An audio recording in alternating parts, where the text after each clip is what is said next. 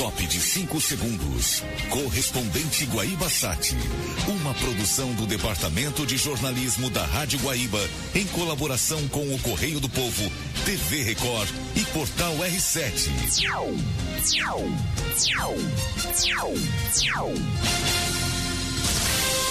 Guilherme Kepler e Maria Luísa Benites. Confira nesta edição. Novo vazamento revela conversa em que Dallagnol exalta apoio do ministro do STF, Luiz Fux. Comissão da Câmara aprova convite para ouvir Sérgio Moro. Senado aprova fim do sigilo bancário em operações com dinheiro público. Vice-governador recebe oito centrais sindicais a fim de evitar conflitos na greve geral prevista para amanhã em todo o país. Este é o correspondente Guaíba, editado pelo jornalista Luiz Tosca, com chefia de reportagem de Guilherme Kepler.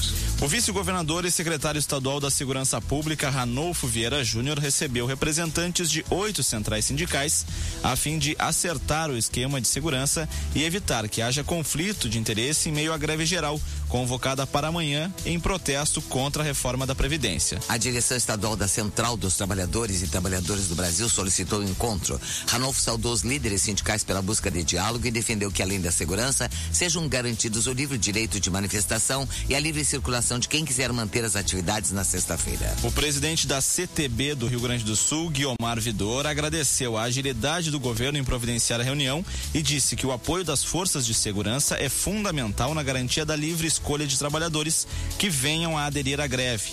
O comandante-geral da Brigada Militar, Coronel Mário Iqueda, ressaltou que a Polícia Militar vai focar na proteção das pessoas, sejam contrárias ou favoráveis à manifestação.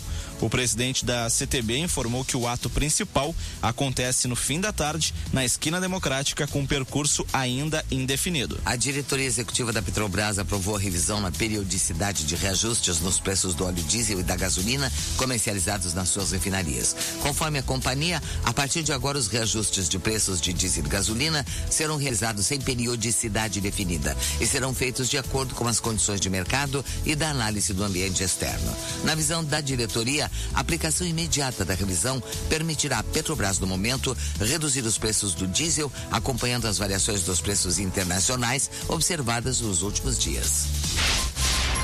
Informações do trânsito, direto do helicóptero Guaíba. E à minha frente eu vejo o trânsito muito complicado do Parque, 448, e segue assim, passando as obras da nova ponte do Guaíba, passa aqui a ponte até entrar na Avenida Castelo Branco, o trânsito melhora um pouco. Túnel da Conceição com trânsito bastante complicado, mas o motorista consegue ainda trafegar, não está parado, mas está ruim nos dois sentidos. Avenida Mauá com o trânsito fluindo bem e quem chega a Porto Alegre pela região do Laçador, a Avenida Zaida Jarros, vem da 116, a metropolitano, já encontra tudo parado e segue assim até o trecho da Severo Dures. Depois melhora bastante. Veja aqui à minha frente que a Freeway tem um trânsito bastante intenso nos dois sentidos, de quem vai em direção ao litoral, quem chega a Porto Alegre, desde a altura de Cachoeirinha aqui do acesso, mas sem lentidão. Aí depois da rodovia, na 448, rodovia do Parque, é que o motorista encontra muita dificuldade para se deslocar em direção à área central. Cherry Tigo 5X, o SUV, vencedor dos dois principais comparativos de 2019, superando o Audi Q3, Honda HRV, Hyundai Creta e Jeep Renegade. Com as informações do trânsito, direto do helicóptero da Guaíba, Letícia Pelim. O relator da reforma da Previdência, deputado Samuel Moreira, apresentará hoje à Comissão Especial da Câmara o parecer sobre a proposta. Moreira já informou que vai propor mudanças no texto enviado pelo governo de Jair Bolsonaro. Após a leitura do relatório, deverá ser concedida a chamada vista coletiva, ou seja, um tempo para os integrantes da comissão analisarem o parecer. Entre outros pontos, a proposta de emenda à Constituição enviada pelo governo prevê idade mínima de aposentadoria para homens de 65 anos e para mulheres de 62 anos. Samuel Moreira disse que não fará mudanças nesse ponto, considerado por ele a principal estrutura da proposta. Deve ficar de fora do relatório, conforme anunciou o presidente da Câmara, Rodrigo Maia, o regime de capitalização proposto pelo governo. Previsão do tempo. Ar seco mais quente atua sobre a maior parte do território gaúcho nesta quinta-feira e na capital e região metropolitana nas próximas horas, o sol aparece com nuvens. O vento fica calmo só para fraco do quadrante norte. A temperatura na madrugada em Porto Alegre ficou ao redor dos 17 graus e a máxima à tarde atinge 28, 29 graus. Com a previsão do tempo, Luiz Fernando Nartigal, Metsul.com. Em Porto Alegre, tempo bom. Agora na rua Caldas Júnior, 18 graus. Os projetos que tentam anular o decreto de armas assinado pelo presidente Jair Bolsonaro devem ser votados pelo plenário do Senado na semana que vem, depois que a Comissão de Constituição e Justiça rejeitou um relatório favorável ao decreto. Parlamentares contrários ao que Bolsonaro assinou queriam levar o tema para plenário no mesmo dia, calculando que havia votos para impor uma derrota ao governo.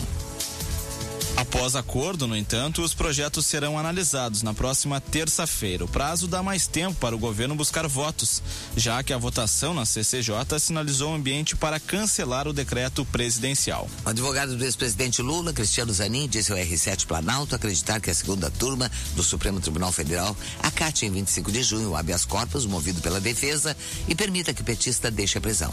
Zanin espera que o ministro Celso de Mello conceda o voto de maioria, acompanhando os ministros Ricardo Lewandowski Lewandowski e Gilmar Mendes em favor da libertação. Zanin disse contar ainda com a possível reversão de voto tanto da ministra Carmen Lúcia quanto do ministro Edson Fachin após os vazamentos de conversas entre o então juiz federal Sérgio Moro e o procurador Deltan Dallagnol, que coordena a força-tarefa da Operação Lava Jato em Curitiba, divulgadas pelo site de Intercept Brasil no domingo passado. O Senado aprovou na noite passada o projeto de lei que remove o sigilo bancário das operações de empréstimo realizadas com recursos do orçamento orçamento público.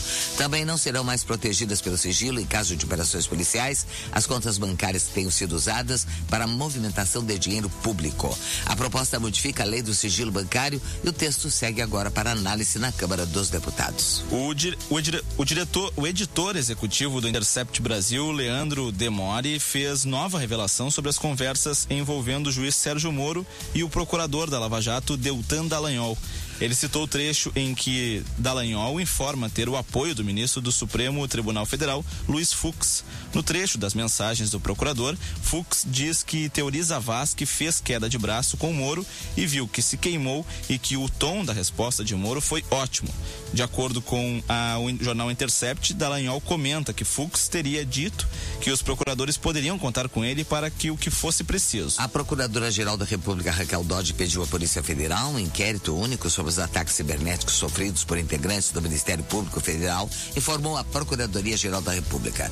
Em ofício enviado ao diretor-geral da Polícia Federal, Maurício Valeixo, Dodge também solicitou informações sobre o estágio atual das investigações sobre a invasão no aplicativo de mensagens Telegram usados por procuradores. A Comissão de Trabalho de Administração e Serviço Público da Câmara aprovou ontem um requerimento de autoria do vice-líder do PT, deputado Rogério Correia, convidando o ministro da Justiça e Segurança Pública, Sérgio Moro. Por se tratar de convite, Moro não é obrigado a comparecer ao colegiado. Ainda não há data definida para ouvir o ministro. Além do convite na Comissão de Trabalho, outros pedidos para que o ministro Sérgio Moro seja ouvido na Câmara foram protocolados tanto no plenário da Câmara quanto na Comissão de Direitos Humanos e Minorias. Esses requerimentos ainda não foram apreciados pelos deputados. Ouça a segunda edição do Correspondente Guaíba a uma hora.